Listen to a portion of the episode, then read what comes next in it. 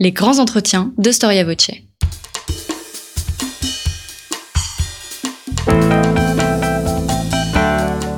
Une émission de la rédaction de Storia Voce.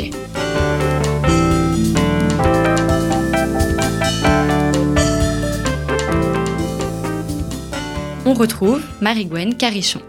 Bonjour chers auditeurs et bienvenue dans ce nouvel entretien Storia Voce. Durant les temps de guerre et les temps de crise, mais d'ailleurs plus souvent dans les périodes qui suivent ces époques mouvementées, l'homme cherche des coupables. La victime d'ailleurs de, ce, de ces moments de crise, de ces moments de guerre est euh, le plus souvent euh, innocenté, celui qui s'en sort voire qui euh, fait profit de ces moments de crise est jugé coupable. L'État, quant à lui, est souvent cible d'accusations ou alors invoqué comme arbitre, parfois dans le même temps, sans nuance, mais du moins avec exigence. Ce nouvel entretien Storia Voce est consacré à une thématique d'histoire économique, mais qui touche de près les problématiques de l'histoire politique et de l'histoire des sociétés. Euh, vient de paraître un ouvrage euh, aux éditions Peterlang au titre suivant L'argent immoral et les profiteurs de guerre à l'époque contemporaine 1870-1945. Nous n'allons pas parler exclusivement de la Deuxième Guerre mondiale et cet ouvrage a été dirigé par Olivier Dard, euh, Jens Ivo Engels et Frédéric Monnier. Nous allons euh, nous interroger sur cet argent immoral. Euh, est-ce celui qui est obtenu par la corruption ou celui qui est obtenu par des canaux illégaux, celui qui échappe au contrôle de l'État ou l'argent de l'entrepreneur opportuniste qui sait tirer profit euh, de la situation de guerre, de la situation de crise, mais vous, pourrez, vous pourriez me répondre, chers auditeurs, que c'est peut-être la caractéristique même de l'entrepreneur de tirer profit d'une situation quelle qu'elle soit. Comment ces profiteurs étaient-ils vus par la société en fonction des époques? Quelle est la politique de l'État face à ceux qui font fortune de l'infortune de la société? J'ai la joie de recevoir aujourd'hui Olivier Dard, bonjour. Bonjour. Merci d'avoir répondu euh, à notre invitation. Euh, cet ouvrage, donc, il met en commun euh, plusieurs historiens de diverses nationalités et vous parlez de différentes études portant donc sur des territoires riches et variés. Pourriez-vous nous expliquer la genèse de, votre projet qui est, qui me semble assez ambitieux finalement? Alors, cette genèse, au fond, procède de deux canaux. En premier lieu, euh, il faut savoir que euh, depuis une vingtaine d'années, du point de vue de l'historiographie, euh, se sont multipliées des études sur les entreprises, l'occupation, donc occupation euh, Seconde Guerre mondiale, et euh, effectivement, à travers les entreprises et l'occupation, euh, prises en compte par rapport à toute, à toute une série de branches, hein, euh, des entreprises culturelles aux industries, etc., eh bien, se sont développées donc des études qui ont mis l'accent sur la question des profits, des bénéfices de guerre.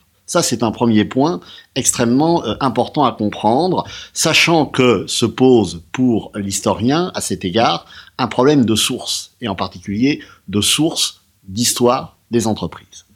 Ça, c'est le premier volet. Deuxième volet, euh, c'est ce que nous avons fait avec euh, donc Jens Ivo Engels et Frédéric Monnier. Nous, cela fait une dizaine d'années que euh, nous travaillons à partir de programmes de recherche franco-allemands sur les questions liées à la corruption. Une corruption euh, que nous ne définissons pas comme une sorte d'essence, mais que nous essayons justement de raccrocher à l'état des sociétés, à ce que les sociétés considèrent comme corrompus ou non selon les moments et selon les territoires.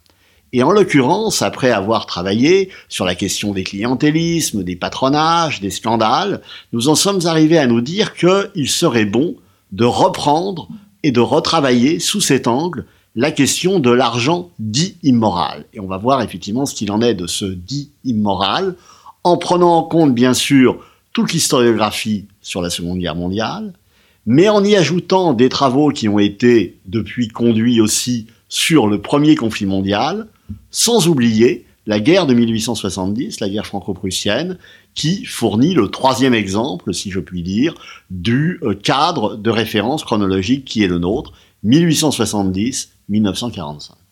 Le terme immoral euh, induit un jugement de valeur, Olivier Dard, mais je croyais que l'historien devait faire preuve d'objectivité et essayer au contraire de regarder les faits sans les juger.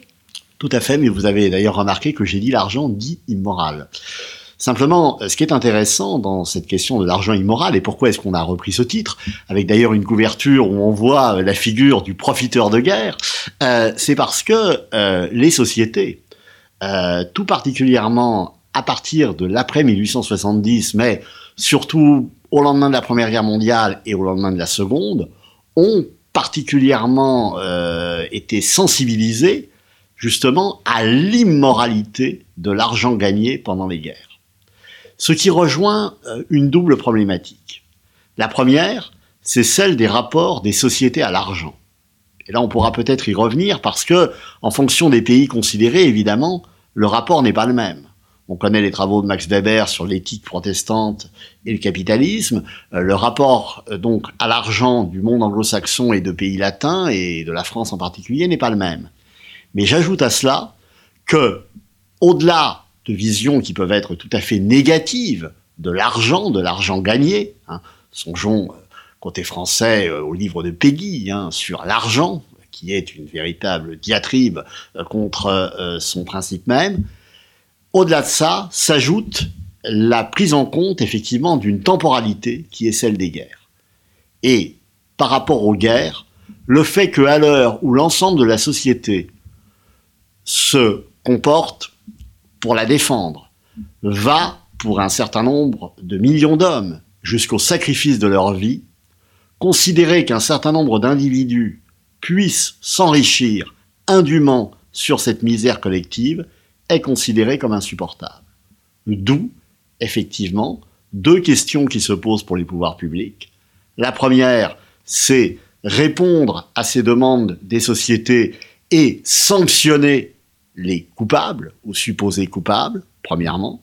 Deuxième élément, évidemment, comment les sanctionner, avec quels outils, et sans entrer dans une technique financière mais, ou fiscale, mais c'est tout le problème de ce que l'on va appeler la taxation des profits de guerre ou des bénéfices de guerre. Le terme de bénéfices de guerre étant d'un certain point de vue plus atténué, mais la question des profits de guerre, des profiteurs de guerre, est une thématique particulièrement en vogue dans euh, les sociétés occidentales que nous abordons ici. En quelques points, euh, pourriez-vous expliquer en quoi donc cette question euh, des profits de guerre est un sujet important, majeur pour euh, écrire l'histoire des conflits? Si vous voulez, il y, a, plusieurs éléments. Premier élément, par rapport à l'histoire des conflits, le premier domaine qui a été particulièrement étudié a été celui, au fond, de leur dimension militaire comment ces conflits avaient été déclenchés, comment les opérations militaires ont été conduites et pourquoi, au fond, euh, un camp a gagné quand l'autre a perdu. Par la suite, ont été particulièrement travaillées toutes les implications politiques, économiques, sociales des conflits, avec en particulier l'accent mis sur les sociétés dans les guerres société dans les guerres et voir d'une part comment pouvaient réagir les combattants, bien sûr, mais comment pouvait réagir l'arrière, pour parler comme le, pour parler le langage de la Première Guerre mondiale. Et puis, troisième élément, très important, fondamental d'ailleurs pour nous, c'est la question des occupations. Car un certain nombre de conflits euh, que nous abordons ont été marqués par des occupations. On pense, quand on parle occupation, toujours au second conflit mondial. N'oublions quand même pas, je laisse de côté, si je puis dire, l'Alsace-Moselle euh, annexée après 1870, mais n'oublions pas à propos du premier conflit mondial, l'occupation du nord de la France. C'est tout à fait considérable.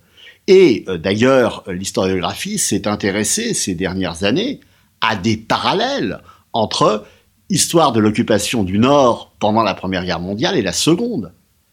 Je prends un exemple qui n'a rien à voir avec les profits de guerre. La question des femmes tondues, par exemple. Très importante au lendemain de la Seconde Guerre mondiale. Pour sanctionner euh, des formes de collaboration, entre guillemets. Cette question des femmes tondues, on la retrouve dès les lendemains de la Première Guerre mondiale.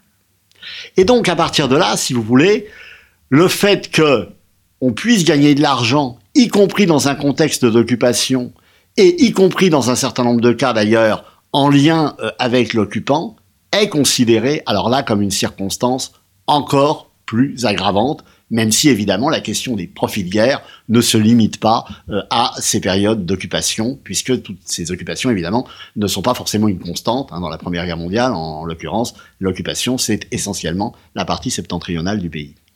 Est-ce qu'on peut dire que les profiteurs de guerre, ce sont avant tout ceux qui font de la collaboration économique ou il y a d'autres profils qui rentrent dans cette catégorie profiteurs de guerre Alors, tout dépend du contexte. Tout dépend du contexte. Ça peut être bien sûr de la collaboration économique de l'instant où euh, les entreprises sont situées dans des territoires occupés. Là, évidemment, c'est un élément important, on pourra y revenir, mais ce n'est pas forcément le cas. Ce n'est pas forcément le cas. Ce qu'on va considérer au fond comme euh, des profits de guerre ou des actions euh, effectivement euh, de, ces profiteurs, c'est le fait, par exemple, de pouvoir profiter, c'est le cas de le dire, des mutations économiques liées au conflit. Prenons bien la mesure de ce que signifie, lorsque les conflits se déclenchent, de ce que signifient les mutations économiques nécessaires. Prenons l'exemple de la Première Guerre mondiale, emblématique. La Première Guerre mondiale, l'ensemble des protagonistes a bien conscience que cette guerre peut éventuellement être meurtrière, mais ils n'ont quand même pas tout à fait conscience de la somme de morts malgré tout qu'elle va engendrer, mais ils sont les uns et les autres convaincus de toutes les façons que cette guerre devrait être relativement courte, qu'elle pourrait être violente, mais qu'elle pourrait être relativement courte, quelques mois. Ce qui signifie que, évidemment, Rien à l'origine n'a été planifié pour une guerre longue. Simplement, je ne vais pas revenir sur les débuts de la Première Guerre mondiale, hein, euh, euh, marqués par euh, l'invasion, la bataille de la Marne et la course à la mer, donc et cette stabilisation du front à l'automne 1914. Mais à ce moment-là, les pouvoirs publics, les forces militaires, sont obligés de considérer que la guerre va durer. Donc, si la guerre dure, il faut fabriquer des armements, reconvertir un certain nombre d'industries, fabriquer euh, des uniformes, bref, fabriquer de tout, ce qui signifie qu'un certain nombre euh, d'entreprises, eh euh, qui avaient de toute autre vocation, vont dorénavant être affectées à d'autres tâches. Et c'est à ce moment-là, à l'heure où l'État, où les États ont des besoins absolument immenses, qu'ils vont passer des commandes à un certain nombre d'entreprises qui vont euh, mettre en avant le fait qu'elle dispose de stock, qu'elle dispose de main-d'œuvre, qu'elle dispose de machines, qu'elle pourrait honorer un certain nombre de commandes, que se pose évidemment la question du prix que ces entreprises vont euh, facturer les demandes euh, et les commandes qui leur ont été effectuées. Et là, évidemment, certaines entreprises vont fabriquer, se faire payer, se faire payer des prix normaux, classiques, un peu, un peu surévalués peut-être, mais euh, compréhensibles vu les contraintes. Dans d'autres cas, les prix vont pouvoir être très élevés. Et là, évidemment, on va commencer à arriver à la question des profiteurs de guerre. Votre ouvrage euh, est, fondé sur trois grandes parties. La première grande partie euh, a pour titre S'enrichir en guerre, s'enrichir après-guerre. Évidemment, vous faites référence, vous l'avez déjà évoqué, à cette période de l'occupation qu'on a tendance un petit peu à, oublier. Euh, et vous concentrez sur euh, les pratiques et les acteurs, voilà, qui a bénéficié en quelque sorte de la guerre. Une première question, c'est la question des sources. Comment faites-vous pour évaluer exactement les bénéfices de guerre, les bénéfices des entreprises qui ont peut-être brûlé justement leurs archives ou, celles-ci ont probablement disparu depuis, euh, depuis euh, la fin du conflit et la fin de l'occupation? Alors, c'est effectivement euh, très compliqué. C'est très compliqué pour deux raisons. La première, si on se limite au pays, à un pays comme la France, il faut savoir que un certain nombre d'entreprises n'ont pas véritablement ce qu'on appellerait aujourd'hui une comptabilité. Le plan comptable en France date de 1941. La commission du plan comptable est créée en 1941. Donc, n'imaginons pas que l'on va retrouver euh, dans des archives d'entreprise, euh, au-delà du fait que d'aucuns ont pu faire disparaître un certain nombre d'éléments, etc., mais qu'on va retrouver des documents comparables à ce que l'on pourrait trouver aujourd'hui. Premier élément. Deuxième élément, on va pouvoir utiliser malgré tout euh, toute la documentation qui a pu être réunie par les administrations au lendemain des guerres. puisque un certain nombre d'enquêtes ont été conduites. Et c'est à partir de ces enquêtes, d'ailleurs, que les administrations ont pu déterminer si oui ou non il y avait eu un enrichissement indu et euh, si c'était le cas, quelles peines, quelles sanctions appliquer. Ça, c'est un élément euh, tout à fait fondamental. Mais ce que nous avons cherché à voir aussi et à mettre en lumière, c'est aussi les acteurs. Qui sont finalement ces entrepreneurs? C'est souvent difficile à saisir. Qui sont-ils et comment arrivent-ils à construire des structures qui leur permettent justement de bâtir euh, cette économie d'enrichissement? Avec euh, plusieurs filiales, avec un système euh, de commandes de matières premières qu'ils vont faire fabriquer ailleurs, etc. Et on a en particulier des travaux qui ont été repris hein, sur le cas Boussac, qui sont extrêmement intéressants, et plus largement sur le textile, qui mettent, qui mettent pardon, assez bien en lumière hein, les différentes cas de figure que l'on peut observer. Ajoutons aussi et ça c'est très important, la question des secteurs, des branches concernées. Certaines sont plus exposées que d'autres et vont être par conséquent plus sollicitées que d'autres. Revenons un instant à la Seconde Guerre mondiale. Des entreprises comme le bâtiment, par exemple, lorsqu'il s'agit de construire le mur de l'Atlantique, vous parliez euh, de collaboration économique. Alors là, euh, un certain nombre d'entreprises euh, ont particulièrement travaillé à la construction de ce mur de l'Atlantique, hein, ces blocos que nous voyons aujourd'hui encore sur nos côtes occidentales. Bon, là, il y a des demandes évidemment beaucoup plus importantes que pour d'autres entreprises qui, euh, en revanche, euh, produisent des biens et quand elles n'ont pas été reconverties, euh, vont avoir des conditions de vie beaucoup plus difficiles pendant, les guerres. Donc vous voyez, tout ça est, variable selon les branches, selon les territoires, selon les acteurs. Ce qui fait qu'il est, si vous voulez, difficile de proposer, au stade où nous en sommes, une histoire qui serait une véritable synthèse, et en particulier une synthèse transnationale. Nous n'en sommes pas là. Cela étant, je pense que les différents exemples que nous avons réunis peuvent quand même donner une photographie au moins euh, un peu précise de différents cas de figure qui mettent en avant justement euh, des cas euh, bien précis que l'on peut isoler et que les différentes contributions mettent en lumière. S'il y a une, une, industrie qui a réussi euh, pendant euh, notamment la Première Guerre mondiale, vous l'avez évoqué, c'est l'industrie du textile. Quel est euh, le mécanisme qui a permis euh, aux profiteurs de profiter et comment est-ce que euh, ce mécanisme s'est-il mis en place durant cette Première Guerre mondiale? Si vous pouvez nous donner quelques éléments. Ben, premier élément euh, qui est important, c'est la question de la demande. Du textile, pourquoi? Parce que, je le disais tout à l'heure, il faut fabriquer un certain nombre d'uniformes, il faut fabriquer des capotes, il faut fabriquer tout ce dont le soldat a besoin. Donc, vous avez des millions d'hommes sur le front, c'est un premier élément fondamental. Deuxième élément fondamental, c'est que dans un certain nombre de cas, et qui sont référencés ici, euh, il a pu euh, exister une forme ou des formes de collusion entre représentants de l'État, un délicat, l'administration, qui commande, à un ou des industriels peu scrupuleux, qui vont fabriquer et surfacturer. Et qui, évidemment, en s'enrichissant eux-mêmes pendant euh, le conflit, vont pouvoir développer leur activité. Donc c'est un jeu, si vous voulez, euh, comment dire, c'est un jeu d'emboîtement qui peut d'ailleurs se poursuivre au lendemain de la guerre, et c'est là où c'est très important, c'est que ces profits euh, qui ont pu être accumulés vont euh, donner la possibilité à certaines entreprises d'aborder évidemment la sortie de guerre dans des conditions infiniment plus favorables que leurs concurrentes.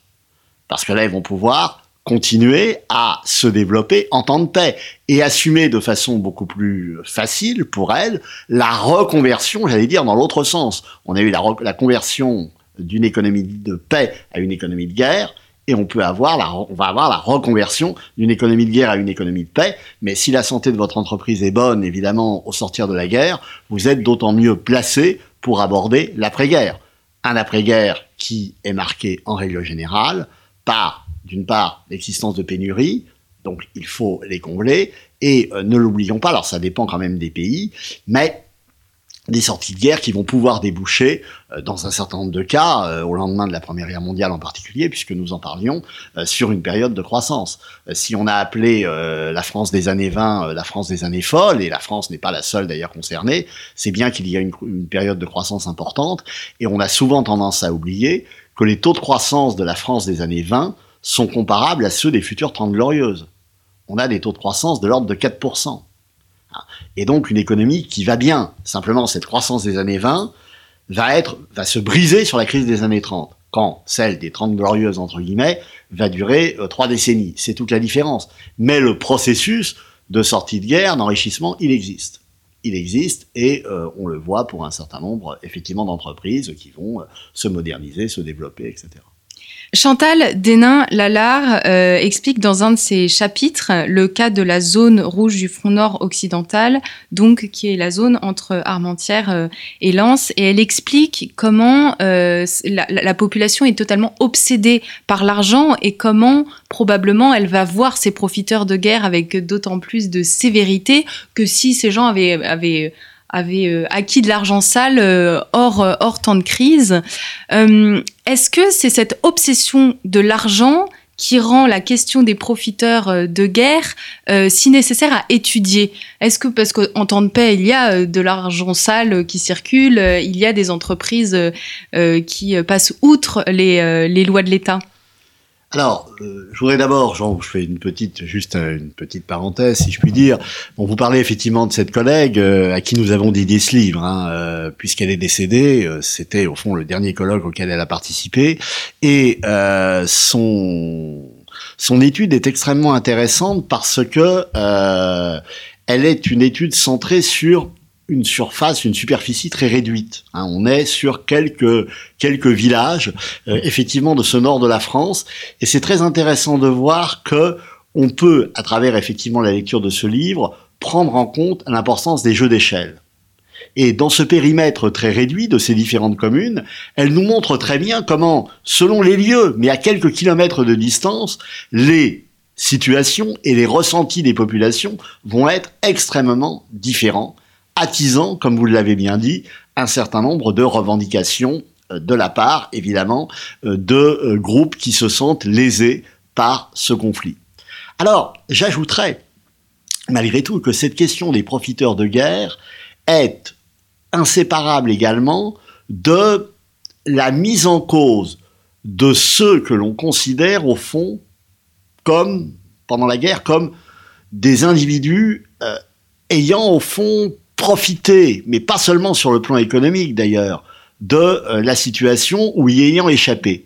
Et je crois qu'on ne peut pas euh, couper, on ne le fait pas dans le livre d'ailleurs, hein, mais on ne peut pas euh, couper cette étude des profiteurs de guerre d'autres études qui ont été conduites sur la question, par exemple, de ce qu'on appelait en, durant la Première Guerre mondiale les embusqués, qui s'arrangent pour échapper à la guerre. Et en l'occurrence, dans le cas euh, de nos profiteurs de guerre, ce qui est particulièrement frappant, c'est non seulement l'argent gagné, mais l'argent indûment gagné. Indûment gagné.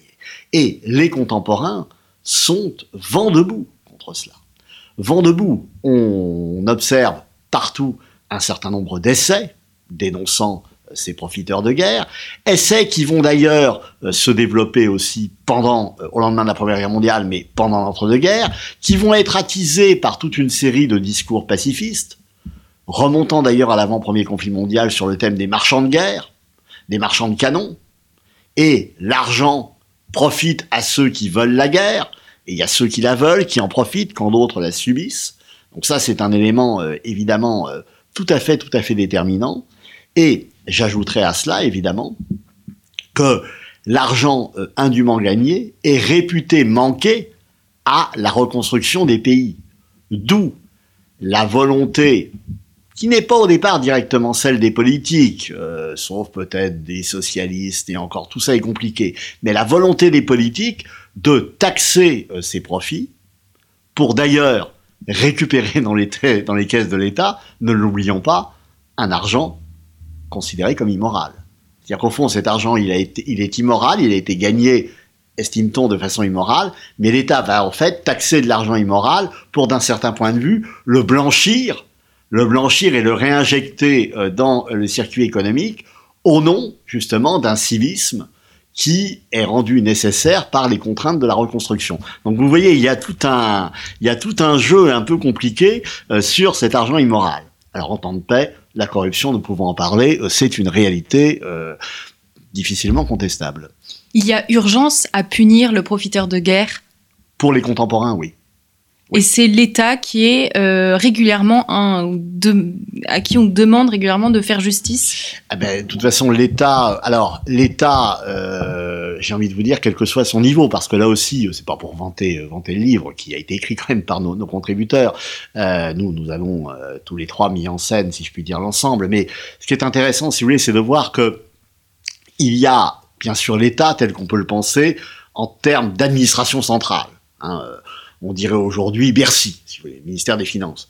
Mais ce qu'il est intéressant de voir, c'est comment les choses fonctionnent sur un mode plus local, départemental, voire communal. Et à cet égard, si les administrations interviennent, c'est aussi pour empêcher, d'un certain point de vue, des désordres sociaux, pour rétablir une forme d'état de droit en évitant qu'un certain nombre de mobilisations, de manifestations euh, ne se déclenchent. Donc il y a à la fois, du point de vue de l'État, un intérêt, bien entendu, sans doute financier, récupérer de l'argent pour financer la reconstruction, mais il y a aussi, du point de vue de l'État, euh, une, euh, une, volonté de répondre à une exigence, euh, une demande, enfin qui est presque une forme d'exigence politique, sociale, éthique, de la part des sociétés qui entendent bien voir ces profiteurs sanctionnés.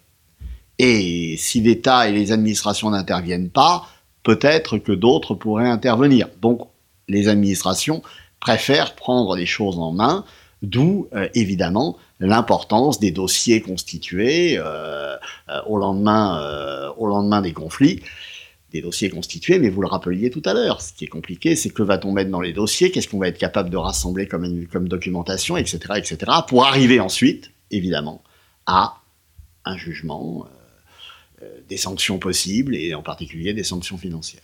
L'État euh, est donc justicier, mais vous l'avez très bien expliqué, c'est la population qui va dénoncer, qui va monter des dossiers pour dénoncer donc ces profiteurs et que l'argent soit redistribué équitablement. Est-ce que cette population, euh, elle moque, elle décrit, elle caricature ces profiteurs de guerre euh, afin euh, finalement de, les mettre un petit peu au banc de cette société et de montrer à l'État que par cette dénonciation, elle attend une justice? Alors, quand on dit la population, enfin, je pense que vous voulez dire principalement la presse, hein, la presse et les médias. Qui vont et qui d'ailleurs, pour le coup, sur ce plan-là, sont tout à fait, comment dire, à l'unisson hein, des attentes de la population. Oui, bien sûr. oui, bien sûr. Et là, la chanson s'en donne à cœur joie. Les caricatures, on en a une en couverture du livre, s'en donne à cœur joie. Les essais s'en donnent à cœur joie les comptes rendus euh, d'audience quand il y a euh, des commissions ou des procès peuvent évidemment euh, mettre en avant euh, un certain nombre de figures euh, de ces profiteurs de guerre. Donc c'est un élément tout à fait important à prendre en compte et qui concerne d'ailleurs l'ensemble des conflits, plus particulièrement bien sûr Première Guerre mondiale et Seconde Guerre mondiale, mais qui est un élément tout à fait essentiel. Ce qui fait d'ailleurs que Nous nous étions arrêtés en 1945. En réalité, on aurait presque pu aller plus loin, et on peut aller plus loin, et considérer que la sortie de guerre va euh, perdurer sur ce point euh, jusqu'à la fin des années 40. Puisque, euh, évidemment, les scandales, par exemple, du ravitaillement ou d'autres questions, vont continuer après la guerre et être évidemment sanctionnés après la Seconde Guerre mondiale. Donc, vous avez euh, tout à fait raison d'insister là-dessus. Et euh, j'ajouterais par ailleurs que cette question de la dénonciation des profiteurs de guerre croise aussi l'histoire de toute une série d'ouvrages, d'essais, d'articles marqués du sceau de l'anticapitalisme. C'est-à-dire que il y a derrière la dénonciation des profiteurs de guerre ne l'oublions pas, on peut trouver dans un certain nombre de cas des relents euh, antisémites tout à fait évidents quand euh, il s'agit d'attaquer tel ou tel, et euh, ou alors de figures détestées, mais détestées dès avant 14, que ce soit en France ou en Allemagne. Je rappellerai ici un essayiste sur lequel on avait été quelques-uns à travailler, qui s'appelait Francis de Lézy, qui a eu un parcours tout à fait intéressant hein, de la CGT à la collaboration, qui avant 14 avait publié un, des brochures, en particulier pour dénoncer Krupp et les plaques blindées. Alors les marchands de canons. Donc il y avait Krupp, Schneider, etc.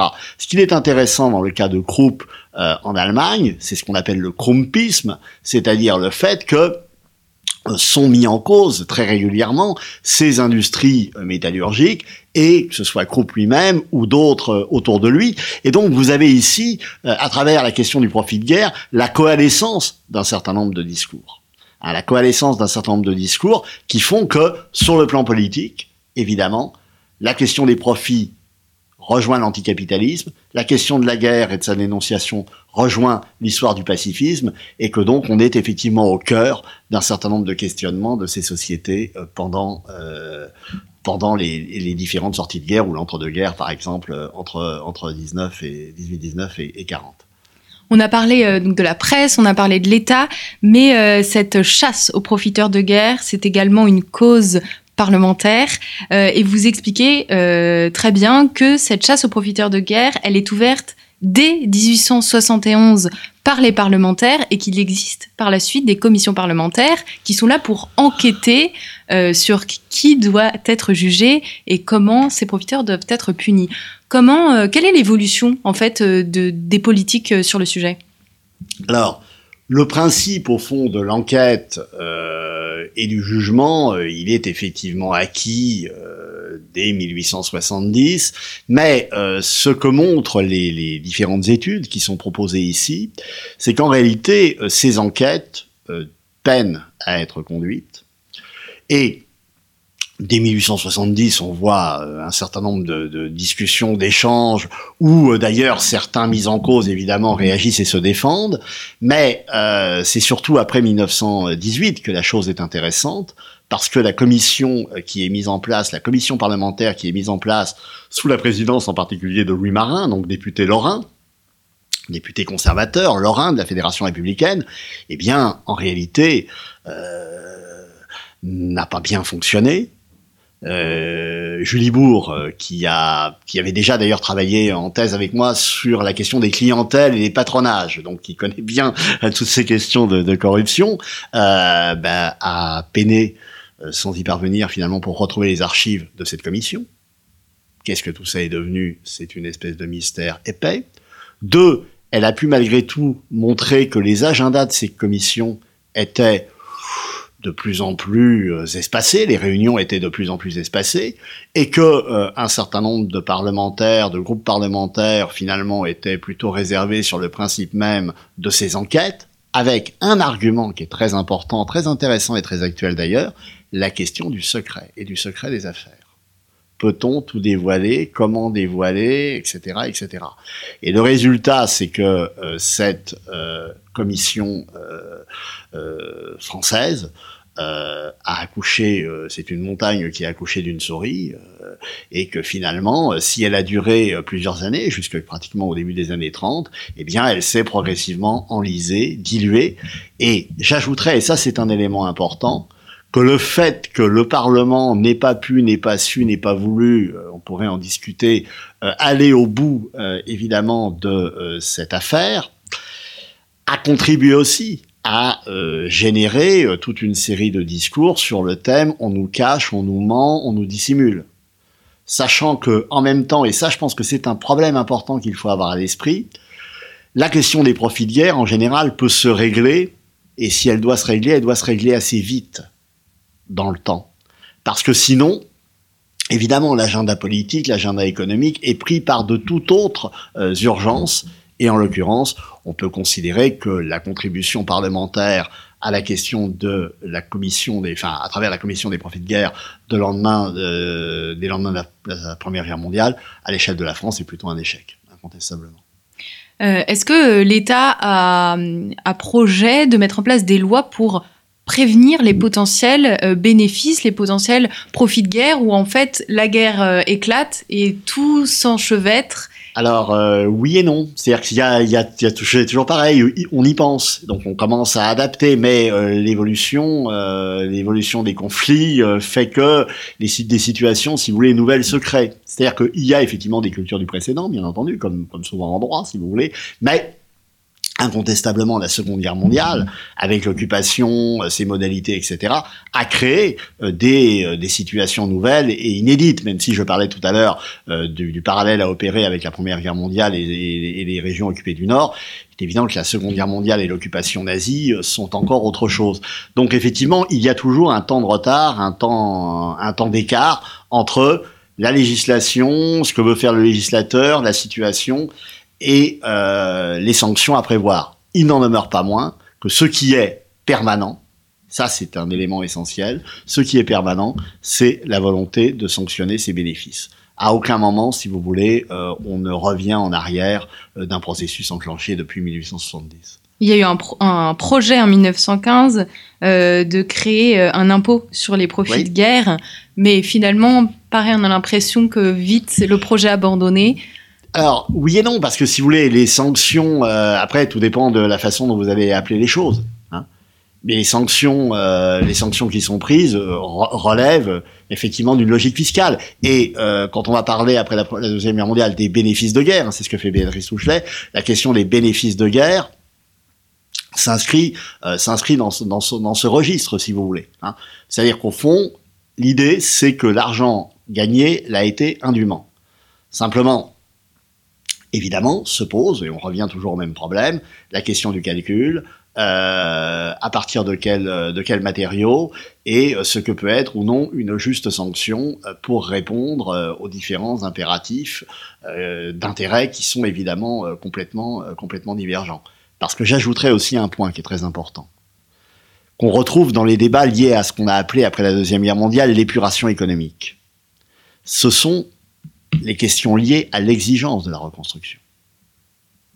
C'est-à-dire que si vous sanctionnez euh, très durement un certain nombre d'entreprises et qui ne peuvent plus exercer leur activité, vous risquez, du point de vue des pouvoirs publics, de compromettre la reconstruction.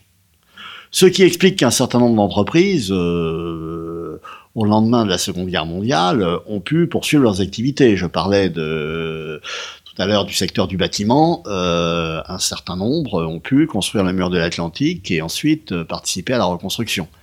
Il y a besoin, il y a nécessité d'un certain nombre de cadres, d'entreprises, de spécialistes, en particulier en matière de travaux publics. Donc vous ne pouvez pas évidemment euh, dans l'intérêt de l'État hein, qui prend en charge et qui prend en compte une série de paramètres au fond avoir une posture uniquement morale qui serait celle de sanctionner purement et simplement euh, tel ou tel acteur. Parce que vous pensez évidemment à la suite d'où la question des temporalités dont je vous parlais. Oui, l'État, il doit voir euh, l'évolution de la société dans toute sa globalité, c'est ce que vous expliquez notamment par rapport à la reconstruction, mais dans cette question-là, on se rend compte à quel point euh, la presse, notamment, mais la population, les hommes politiques, lui demandent d'être garant d'une morale. C'est nouveau. Comment est-ce que cette, euh, cette, euh, cette situation de l'État garant de la morale évolue de euh, 1870 à nos jours? Sur cette question-là, j'ai envie de vous dire qu'elle n'a pas forcément beaucoup évolué, ou plus exactement, elle a évolué sans doute euh, dans une sensibilité euh, de plus en plus accusée euh, la question. Mais j'ajouterai quand même qu'encore une fois, les contextes ne sont pas les mêmes. Et que, au lendemain de la Seconde Guerre mondiale, si vous voulez, on n'est plus seulement, là on a beaucoup parlé d'industrie, on n'est plus seulement dans la question du profit de guerre industriel, on est aussi dans toute la sanction de ce qu'on appelle le marché noir. Et pour le coup, euh, si vous voulez, la différence avec le premier conflit mondial, c'est que, à l'occasion du, premier conflit mondial, la question des, des, profits de guerre concerne les entreprises, euh, d'une certaine taille, bien entendu, euh, alors que euh, au lendemain du second, euh, finalement, le marché noir a été une réalité j'allais dire, beaucoup plus quotidienne. Et un certain nombre, euh, et de nombreux Français d'ailleurs, ont été confrontés, je dirais, de visu euh, à cette question euh, des profits, des profiteurs, d'un enrichissement indu, etc., etc. Donc la sensibilité, si vous voulez, elle est, elle est encore plus forte. Elle est encore plus forte, mais elle est encore plus forte parce que liée au contexte. Simplement, j'ajouterais que euh, et c'était un peu une des ambitions de notre travail sur l'histoire de la corruption, essayer de voir dans quelle mesure, finalement, la corruption euh, pouvait s'écrire à l'aune de son degré d'acceptabilité par la société. C'est-à-dire, au fond, euh, un certain nombre de pratiques, et on le voit aujourd'hui, si si on sort un tout petit peu de notre argent immoral et de la période, on voit bien aujourd'hui qu'un certain nombre de pratiques qui jusqu'alors étaient acceptées, pensons à certaines affaires récentes mettant en cause des parlementaires, des anciens candidats à la présidentielle, ne le sont plus. Donc là, il y a effectivement une société qui réagit différemment à ces questions d'enrichissement, d'argent sale, euh, de corruption. Simplement, je dirais que les profits de guerre sont peut-être, sur ce plan-là, une forme d'exception parce que euh, j'allais dire que la, la société euh, et sa réactivité, ou les sociétés de réactivité sur le sujet, sont particulièrement vive et depuis longtemps. Comment punir euh, un, profiteur de guerre, un profiteur de guerre? Et l'État et la justice euh, ont-ils intérêt à mettre en scène cette punition? C'est difficile. C'est difficile. Certains procès ont eu lieu, bien entendu. Certaines mesures ont été prises, très symboliques, hein, la nationalisation de Renault, etc. Mais euh, c'est compliqué parce que euh, n'oubliez pas que dans cette question des profits de guerre, l'État peut être lui-même impliqué. Et c'est ce que nous montrons à travers, enfin c'est ce que montrent euh, certains auteurs à travers différents exemples. C'est-à-dire que l'État a bien passé des commandes, les a dans un certain nombre de cas acceptées, et qui les a passées, pourquoi ont-elles été acceptées il y a donc une sorte de responsabilité croisée. Donc, si vous voulez, c'est effectivement, votre question est intéressante parce que ça peut être euh, euh, une forme de boomerang, si vous voulez, euh, pour les pouvoirs publics. Ça peut être une forme de boomerang. Donc, d'un certain point de vue, ça explique aussi, je pense, pourquoi nos parlementaires, après la Première Guerre mondiale, ont finalement plutôt choisi de se désengager hein, de cette commission qui avait été créée. On ne veut pas trop remuer euh, un certain nombre d'eaux qui seraient un peu fétides, très probablement. On peut, on peut considérer, c'est peut-être là qu'est aussi la difficulté pour vous d'étudier de, de, euh, cet argent immoral, euh, qu'il y a beaucoup d'exagération et les sentiments sont particulièrement exacerbés à l'égard de ceux qui profitent de cet argent sale oui, mais alors le problème, si vous voulez, bien sûr, que les, sentiments sont exacerbés. Mais le, problème qui est le nôtre, euh, c'est un problème de quantification. Alors, la quantification, euh, on a pu, euh, malgré tout, les, spécialistes de la, de la Seconde Guerre mondiale, hein, le, livre que, nous citons d'ailleurs, hein, de, de, Fabrice Grenard, euh, Cédric Perrin et, Florent Lebeau euh, sur euh, l'histoire économique et sociale donc de, la Seconde Guerre mondiale et justement sur toutes ces questions liées à Vichy, euh, ces historiens ont pu, à partir d'un certain nombre de, sources, mettre en avant, essayer de quantifier le nombre de cas qui étaient, euh, qui répertoriés. Mais cette quantification n'a pu s'opérer qu'à partir de la prise en compte, évidemment, des dossiers qui ont été traités. Traités par l'administration au lendemain du conflit. Le problème, c'est de savoir si elle a pu tout traiter, pas tout traiter, etc., euh, etc. Donc vous êtes euh, dans une situation, du point de vue historiographique, où prétendre apporter un chiffre clair et net et indiscutable est tout à fait, euh, tout à fait difficile. Et encore une fois, même si vous avez une enquête, euh, dans un certain nombre de cas, la documentation n'est pas non plus forcément euh, n'est pas non plus forcément considérable. Donc c'est une histoire où il faut euh, à la fois, c'est ce qu'on a essayé de faire, éviter les emballements et, la naïveté, hein, ni naïveté ni emballement, mais considérer, comme souvent en histoire, la nécessité d'une modestie par rapport à l'objet, euh, et euh, avoir bien en tête que c'est en accumulant malgré tout un certain nombre d'études de cas que l'on ne pourra sans doute pas arriver à proposer un chiffre global. En revanche, et je pense que c'est un peu ce vers quoi nous nous sommes, euh, nous sommes dirigés, arriver à proposer une photographie des différents scénarios possibles. Et là, je pense qu'en lisant ce livre, nos lecteurs peuvent avoir une photographie, je dirais, d'un certain nombre de cas possibles.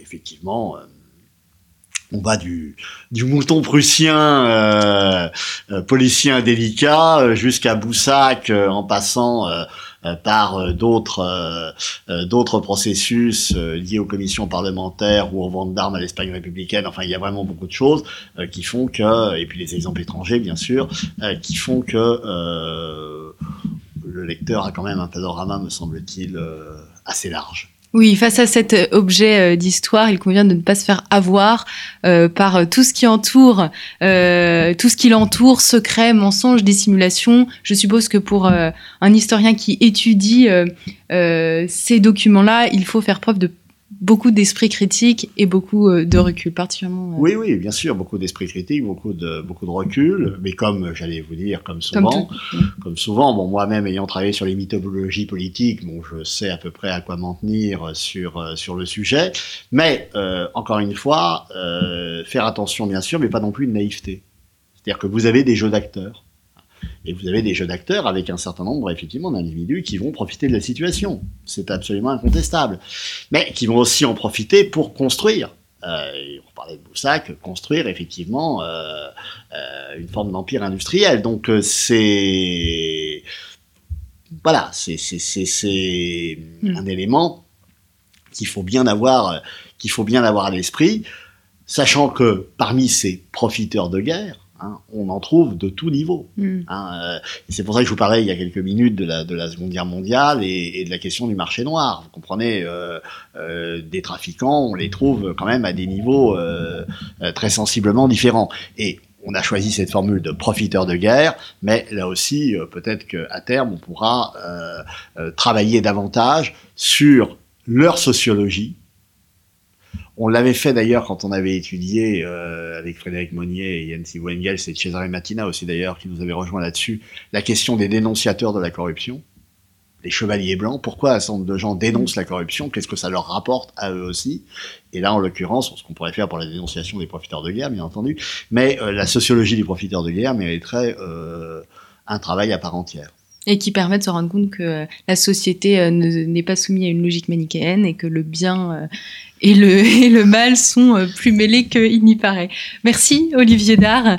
Merci à vous. D'avoir répondu euh, aux questions de Story Voce. Je, je répète donc le titre de votre ouvrage, L'argent immoral et les profiteurs de guerre à l'époque contemporaine, 1870-1945. Vous avez dirigé cet ouvrage avec euh, Jens Ivo Engels et Frédéric Monnier et il est paru tout récemment aux éditions Perte Peter Lang. Merci à vous, chers auditeurs, pour votre écoute et votre fidélité. Et je vous dis à très bientôt pour une nouvelle émission de nos grands entretiens.